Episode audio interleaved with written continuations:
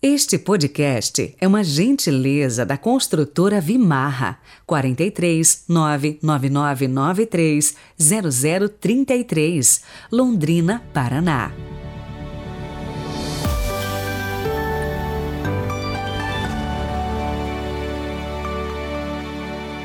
Olá, bom dia. Hoje é segunda, 31 de janeiro de 2022. Já acabou o primeiro mês do ano. A cor litúrgica é o branco, celebramos a memória de Dom Bosco. E é dele a frase para iluminar o nosso dia: Deus nos colocou no mundo para os outros.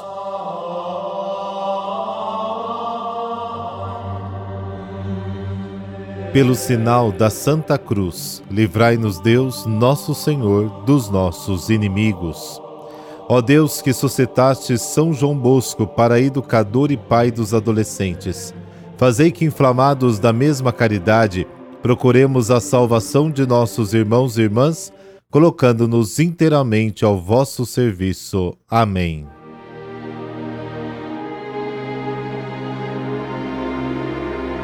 Marcos capítulo 5, versículos de 1 a 20. O Senhor esteja convosco, Ele está no meio de nós. Proclamação do Evangelho de Jesus Cristo segundo Marcos Glória a vós, Senhor. Naquele tempo, Jesus e seus discípulos chegaram à outra margem do mar, na região dos Gerazenos.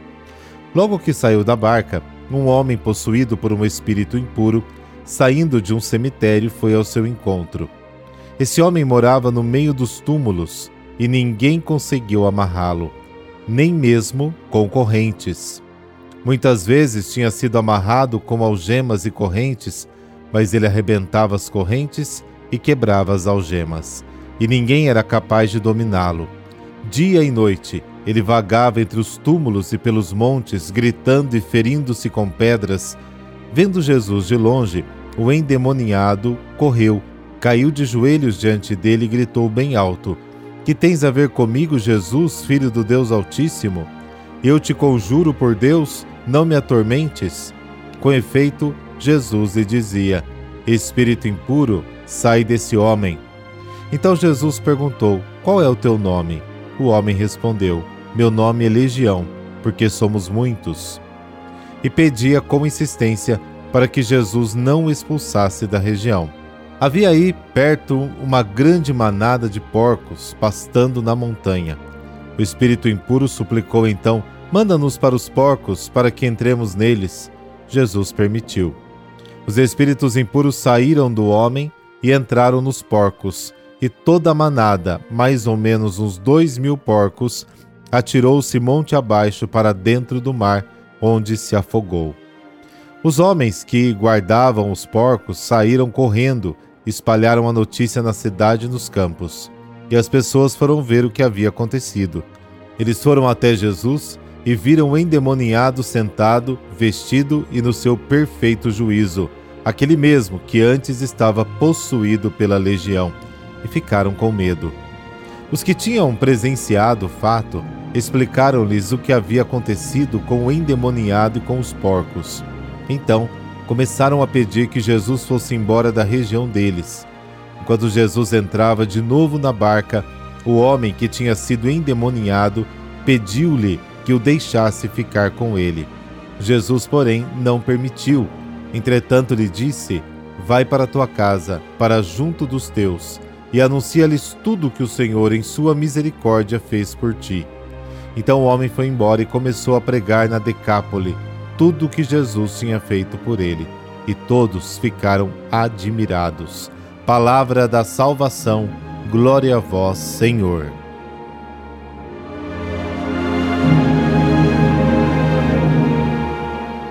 Uma coisa é certa: o poder do mal oprime, maltrata e aliena as pessoas.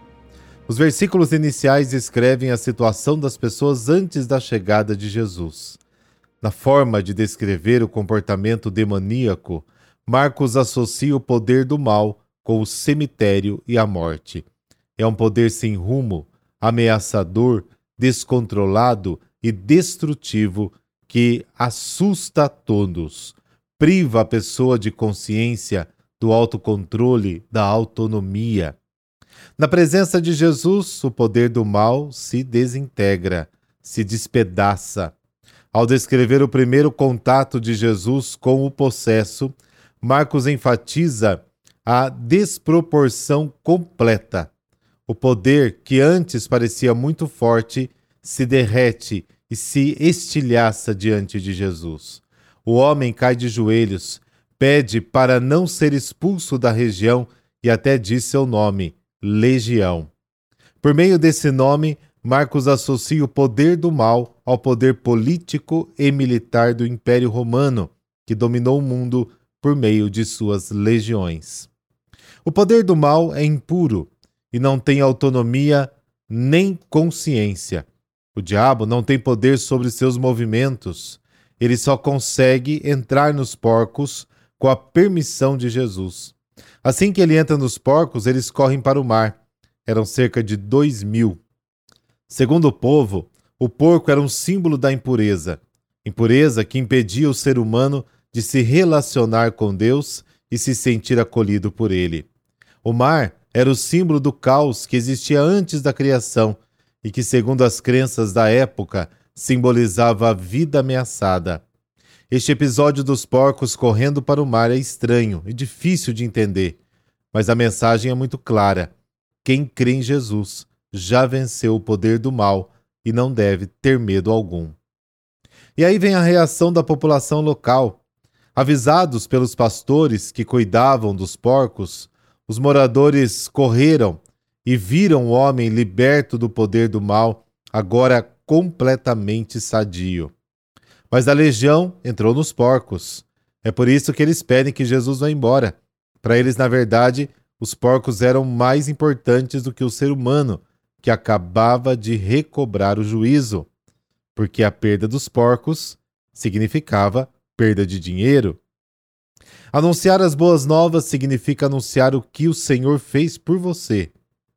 O homem liberto quer seguir Jesus, mas Jesus lhe diz: Vai para a tua casa.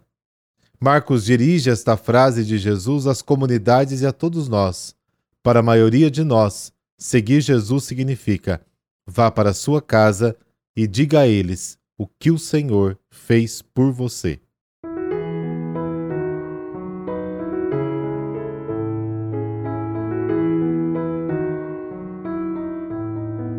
E hoje a igreja celebra São João Bosco.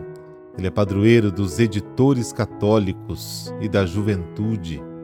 Ele nasceu no dia 16 de agosto de 1815, numa família católica de humildes camponeses em Castel Nuovo d'Asti, no norte da Itália, perto de Turim. Órfão de pai, aos dois anos de idade, cresceu cercado do carinho da mãe Margarida e do amparo dos irmãos. Recebeu uma sólida formação humana e religiosa, mas a instrução básica ficou prejudicada porque a família precisava de sua ajuda na lida do campo. Aos nove anos, teve um sonho que marcou a sua vida. Nossa Senhora o conduzia junto a um grupo de rapazes desordeiros que o destratava. João queria reagir, mas a Senhora lhe disse: não com pancadas, e sim com amor torna-se forte, humilde e robusto, e a seu tempo tudo compreenderás. Nesta ocasião, decidiu dedicar sua vida a Cristo e à Mãe Maria, quis se tornar padre. Com sacrifício, ajudado pelos vizinhos e orientado pela família, entrou no seminário de Chieri, daquela diocese. Inteligente e dedicado, João Bosco trabalhou como aprendiz de alfaiate, ferreiro, garçom, tipógrafo e assim pôde se ordenar sacerdote em 1841. Em meio à Revolução Industrial, aconselhado pelo seu diretor espiritual, decidiu ser missionário na Índia. Ficou em Turim, dando início ao seu apostolado na educação de crianças e jovens carentes. Esse produto da era da industrialização se tornou a matéria-prima da sua obra e da sua vida. Nesse mesmo ano, criou o Oratório de Dom Bosco, onde os jovens recebiam instrução, formação religiosa, alimentação, tendo apoio e acompanhamento até a colocação em um emprego digno. Depois sentiu necessidade de recolher os meninos em internatos escola. Seguida, implantou em toda a obra as escolas profissionais, com as oficinas de alfaiate, encadernação, marcenaria, tipografia e mecânica, respostas às necessidades da época. Para mestres das oficinas, inventou um novo tipo de religioso, o coadjutor salesiano. Em 1859, ele reuniu esse primeiro grupo de jovens educadores no oratório, fundando a Congregação dos Salesianos. Nos anos seguintes, Dom Bosco criou o Instituto das Filhas de Maria Auxiliadora e os Cooperadores Salesianos. Construiu em Turim a Basílica de Nossa Senhora Auxiliadora e fundou 60 casas salesianas em seis países.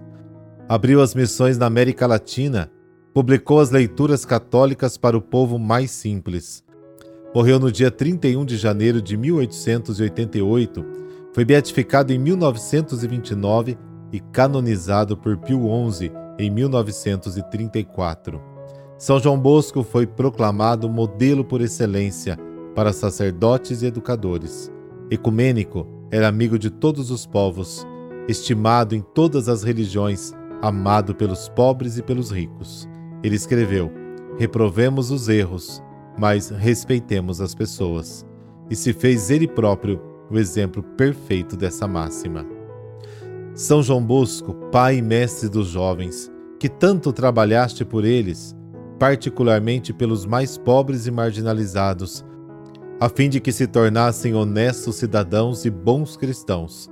Desperta em nós o amor à nossa juventude, o cuidado pelos nossos filhos e filhas, a dedicação às crianças, adolescentes e jovens abandonados, o esforço por conduzi-los a Jesus por meio de uma eficiente catequese feita ao acolhimento e no amor. Amém. Por intercessão de São João Bosco, dessa bênção de Deus Todo-Poderoso, Pai, Filho, Espírito Santo. Amém. Boa semana, fique na paz.